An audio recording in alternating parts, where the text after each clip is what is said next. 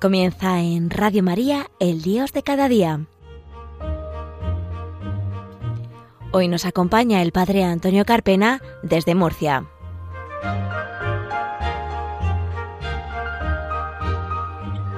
Buenos días, queridos oyentes de Radio María. Bienvenidos a un nuevo programa del Dios de cada día, aquí, en las ondas de la Virgen, en las ondas de nuestra Madre, la Santísima Virgen.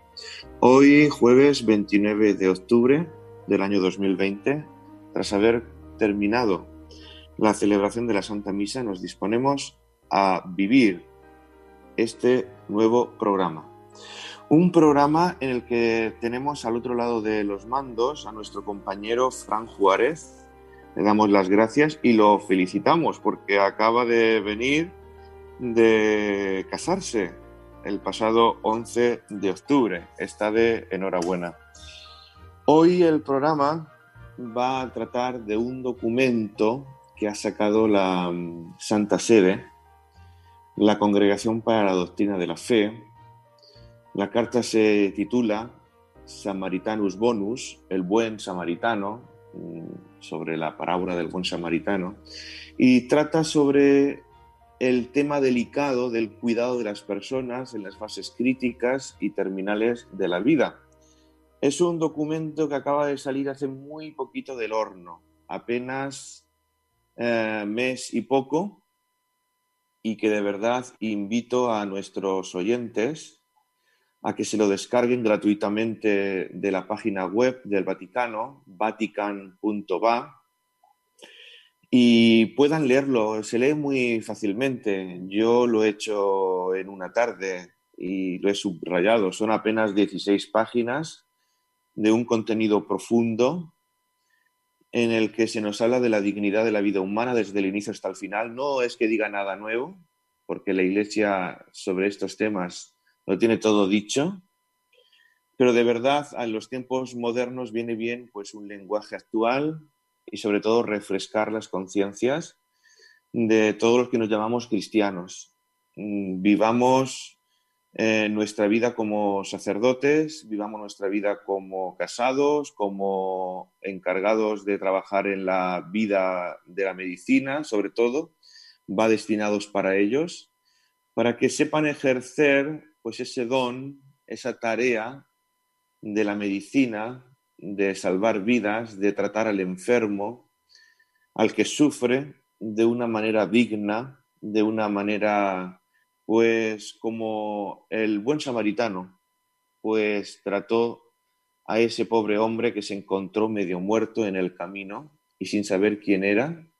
ni mirar su carnet de identidad, pues lo trató como si fuese el mismo. Eh, si nuestros oyentes a lo mejor pues hacen un poquito del lío, no tienen pues un acceso fácil a internet, no hay ningún problema. Hay un email del programa, el dios de cada día 34 arroba radiomaria.es y allí podéis decirnos pues que os enviamos este documento y con mucho gusto o lo enviamos a vuestra casa. Es de verdad un tesoro, algo maravilloso y más en los tiempos que corren, en el que parece que este mundo se ha vuelto loco, en el que la vida parece que no vale nada, en la que solo vale lo que parece que sirve o que es nuevo, que es joven o, que produce dinero, pero que parece que todo lo, lo demás es descartable. Y ni mucho menos. Yo, por ejemplo, mm, el padre Antonio Carpena, quien les habla, quien modera hoy este programa de Radio María, El Dios de cada día, soy capellán de un hospital en la ciudad de Cartagena y puedo hablar pues muchísimas cosas del trato cotidiano que tengo con los enfermos y cómo los visito semanalmente. Voy habitación por habitación. Mm, me llamen o no me llamen porque es la tarea del sacerdote. Además, yo estoy en un hospital que es el Perpetuo Socorro, que no es un hospital público, es un hospital privado de índole pues cristiana, católica, y siempre pues me, me, presento, hablo con los enfermos, y más ahora en el tema del COVID-19, en el que están restringidas las visitas a los familiares, pues lo agradecen, estando allí esos enfermos al pie de la cruz, en el sufrimiento. Muchas veces pues, cuentan sus penas, sus dificultades, sus cruces, sus dolores. Y a veces, pues algunas cosas que se les pasan por la cabeza y que como sacerdote tienes que estar ahí al lado con un pastor para auxiliarles, para ayudarles y para hacerles ver que, no, que, la vía rápida, el, el, atajo no es lo idóneo, sino que Dios tiene un plan y que como el plan de, Dios siempre es inescrutable y tenemos que estar a la expectativa. Dios nos sorprende en cada momento y Dios quiso pasar por la cruz, por el sufrimiento, para hacernos ver que no estamos solos en el camino de la vida. Por eso, queridos oyentes, vamos a intentar desentrañar en pocos minutos este documento de la Congregación para la Doctrina de la Fe, esta carta, Samaritanus Bonus, sobre el cuidado de las personas en las fases críticas y terminales de la vida, que supongo que en diversos programas de Radio María o de mm, en las parroquias, algunas charlas, pues también tendréis la oportunidad de conocer más profundamente pues este documento que se basa pues también en otros documentos, en, otro magisterio de la Iglesia. Me viene ahora a la cabeza Evangelium Vitae de Juan Pablo II, me viene a la cabeza también la carta de Juan Pablo II Salvici Doloris. Además, Juan Pablo II fue un hombre que experimentó la cruz en su vida cotidianamente. Eh, fue un hombre que vivió la enfermedad de una manera dignamente, eh, quien vio sus últimos momentos de la vida, eh, que muchos pues le achacaban, oye, pero ¿por qué este hombre no dimite? ¿Por qué no se va? Mira, vaya imagen que está dando ante la sociedad pública, no puede hablar, no se puede mover, parece que está haciendo el ridículo. No, no, no, ni mucho menos está haciendo el ridículo, sino que Juan Pablo II dio un testimonio de cómo afrontar la enfermedad sin escandalizarse, cómo afrontar la enfermedad pues con un espíritu nuevo, cristiano, humano, y de darle un sentido pleno a toda vida humana, esté herida por la enfermedad o no. Y al mismo tiempo, pues muchas más personas en las que he tenido pues eh,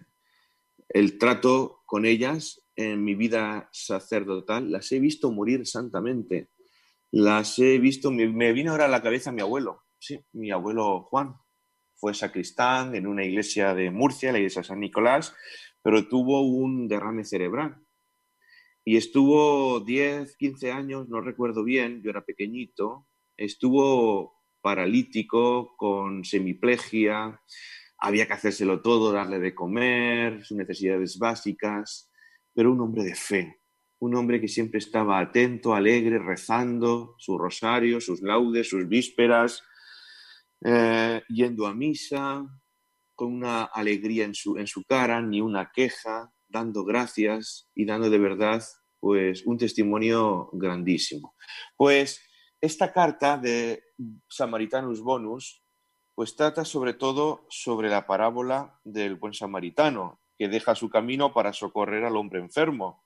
en el Evangelio de Lucas, capítulo 10, versículos 30 y siguientes. Y es esa imagen de Jesucristo, es la imagen de Jesucristo que encuentra al hombre necesitado de salvación y que cuida de sus heridas y de su dolor con el aceite del consuelo y el vino de la esperanza él, el Señor, Él es el médico de las almas y de los cuerpos. Pero surge una pregunta, queridos oyentes, ¿cómo concretar hoy este mensaje? ¿Cómo traducirlo en una capacidad de acompañamiento de la persona enferma en las fases terminales de la vida, de manera que se le ayude respetando y promoviendo siempre su inalienable dignidad humana, su llamada a la santidad y, por tanto, el valor supremo de su misma existencia. Pues deciros que es extraordinario y progresivo el desarrollo de las tecnologías médicas. Hoy día, pues cada día va aumentando a niveles súper rápidos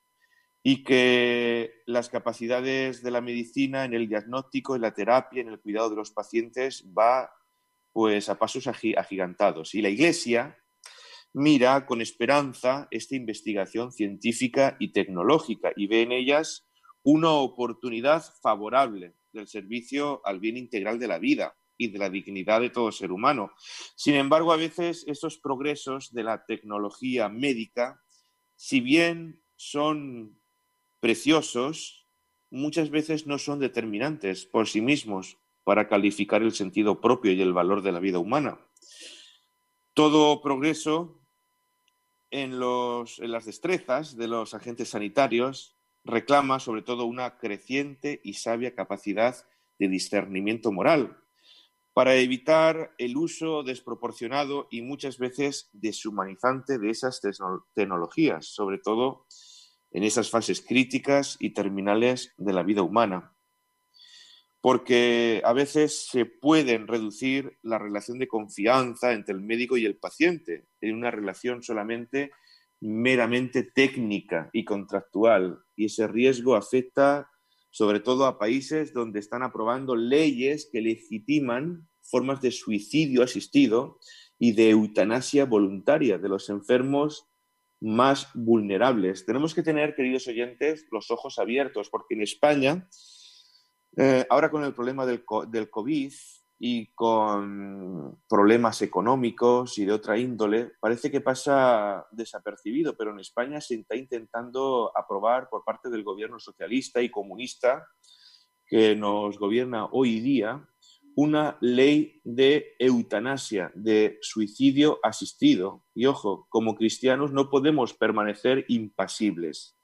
¿Por qué? Porque todo esto niega los límites éticos y jurídicos de la autodeterminación del sujeto enfermo y oscurecen de manera preocupante el valor de la vida humana y la enfermedad, el sentido del sufrimiento y el significado del tiempo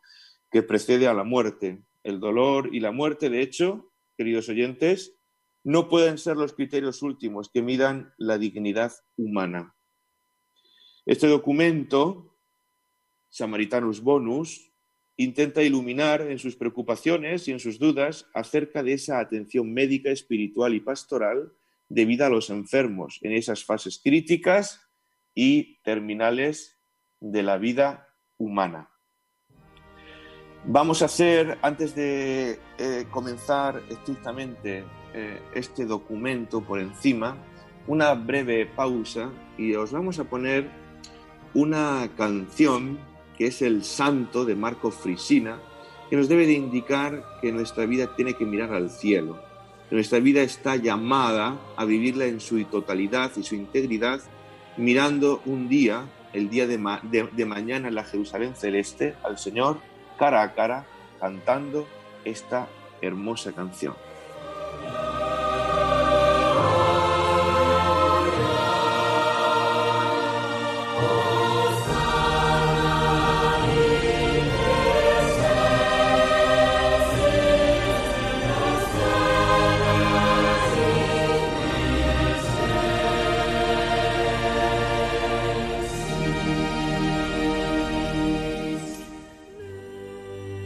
Queridos oyentes, seguimos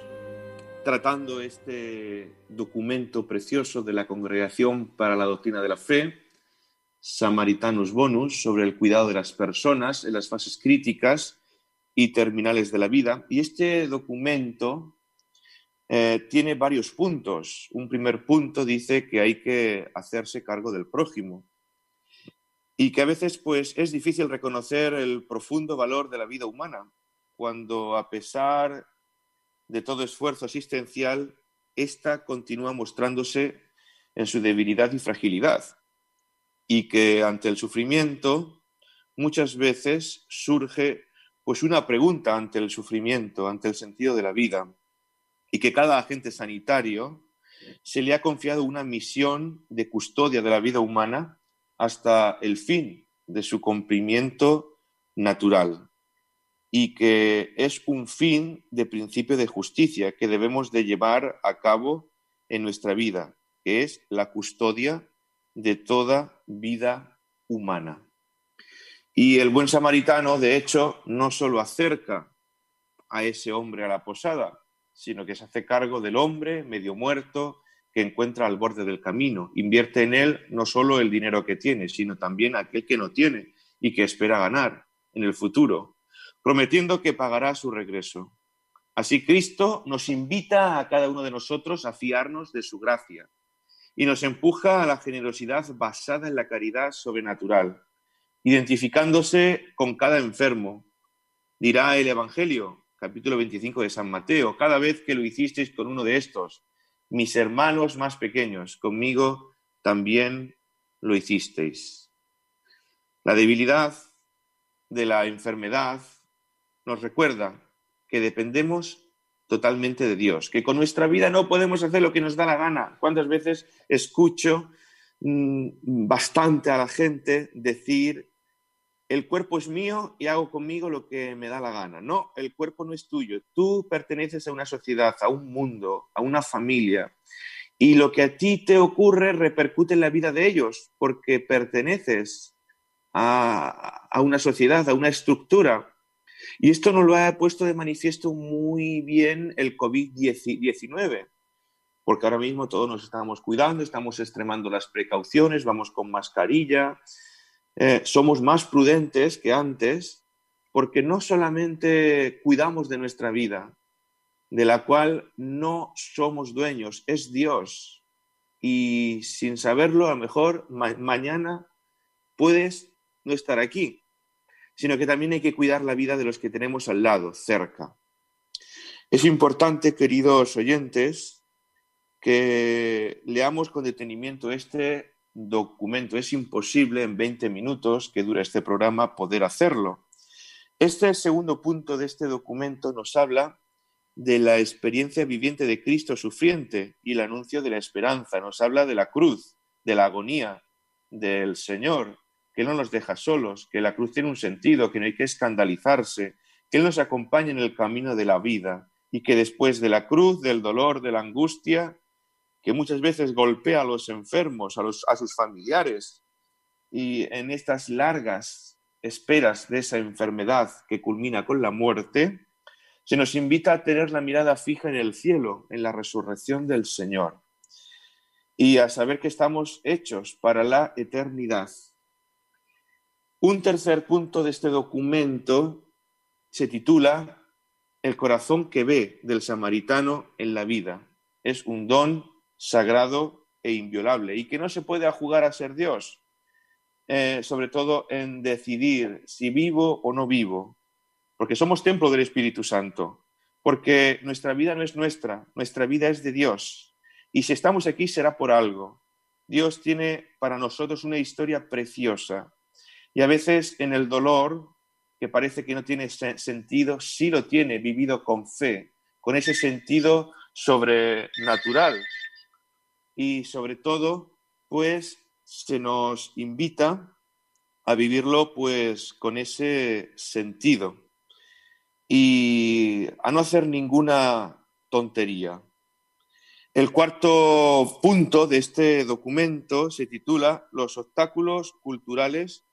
que oscurecen el valor sagrado de toda vida humana. Y es que en la sociedad en la que vivimos no se nos está poniendo fácil. Parece que lo que impera es la cultura de la muerte, la cultura del descarte, que habla tanto el Papa Francisco. Se habla incluso para endulzar los términos de eutanasia, de aborto, de muerte inducida, que parecen muy duros y crueles, se nos habla de muerte digna,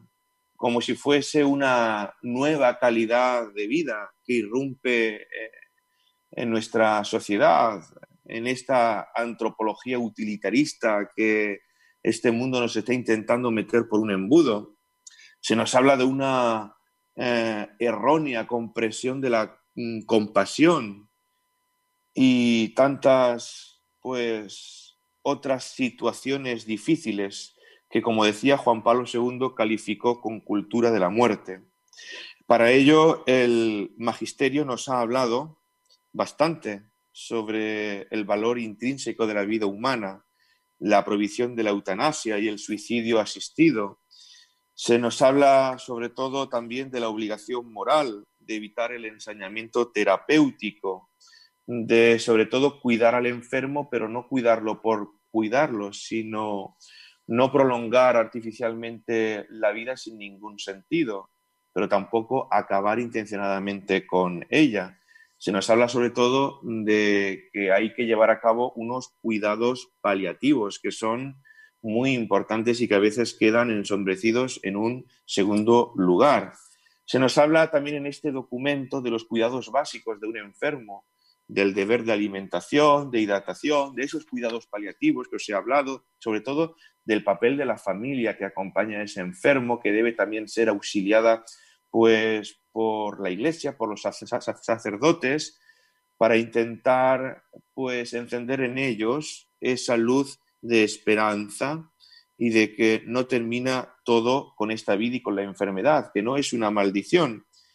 Y también se nos habla, en menor sentido, pero también del acompañamiento y el cuidado también de los niños enfermos que nacen ya pues con poca esperanza de vida, van a morir al nacer y que el diagnóstico prenatal no se debe de utilizar de una manera eugenésica, sino para intentar dar dignidad a esa persona y de acompañar a esos padres, darle una vida, aunque sea corta, digna a ese niño, de que pueda recibir los sacramentos y pueda, pues, el poco tiempo de vida vivir dignamente como hijo de Dios. Se nos habla también en este documento de las terapias analgésicas, también de cuando el enfermo, pues, pierde la conciencia o no, pues en ese momento pues cómo actuar, cómo dilucidar una acción como creyente, también cuando se encuentra en algún estado vegetativo o de mínima conciencia, y de algo muy importante y crucial como es la objeción de conciencia por parte de los agentes sanitarios y que se debe de obedecer antes a Dios que a los hombres. Y a esto no podemos renunciar como creyentes. Un médico católico no puede estar al servicio del mal ni cooperar con él. Y sobre todo también habla de aquellos hospitales, de aquellos centros que son de inspiración cristiana y católica, de que tienen que estar al bien del servicio del bien común. Y habla también del acompañamiento pastoral y del apoyo de los sacramentos por parte de los capellanes, en este caso yo como capellán también, en los hospitales con los enfermos. Y para eso se nos habla muy bien de ese discernimiento pastoral, este documento, y sobre todo también de acompañamiento a aquellas personas que a lo mejor han pedido la eutanasia o el suicidio y que a lo mejor decimos, bueno, pues ya no tiene ningún remedio, lo dejo, ya he agotado todas las vías para intentar ayudarle. No, no, no, estar al frente para que intente pues mm, quitar esa idea de su cabeza lo antes posible y sobre todo nos habla también este documento de la formación de esos agentes sanitarios. Pues, queridos oyentes, he ido lo más rápidamente posible que he podido para intentar dar en breves rasgos, pues, una breve explicación de este documento que acaba de publicar Doctrina de la Fe, Samaritanus Bonus. Pues ánimo, hermanos, os invito a que profundicéis a que me lo pidáis si no lo podéis conseguir al email del programa, el 10 de cada día 34 arroba radiomaria.es, por Twitter, el Carpena, arroba el Carpena, Facebook, Antonio Carpena López, y también tenéis todos los programas de Radio María, el Dios de cada día que yo hago, en mi página de YouTube, Padre Antonio Carpena López. Pues nada más, nos despedimos, que Dios les bendiga y les dejamos con la canción del Camino Neocatecumenal de Kiko Argüello, Llévame al cielo, porque esa es nuestra meta, esa es sobre todo donde tenemos que tener puesta nuestra confianza, nuestra fe, esperanza y caridad de que con nuestra vida no podemos jugar, es de Dios y que tenemos que vivir con esa responsabilidad porque nos jugamos la eternidad. Un abrazo queridos oyentes y nos vemos en el próximo programa.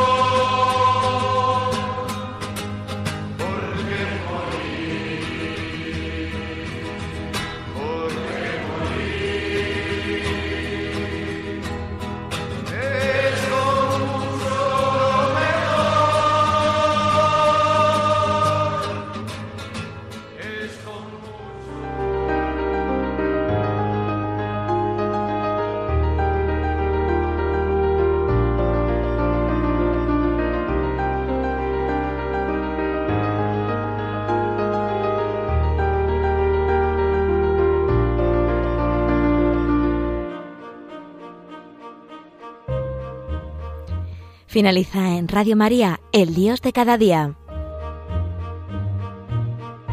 Hoy nos ha acompañado desde Murcia el Padre Antonio Carpena.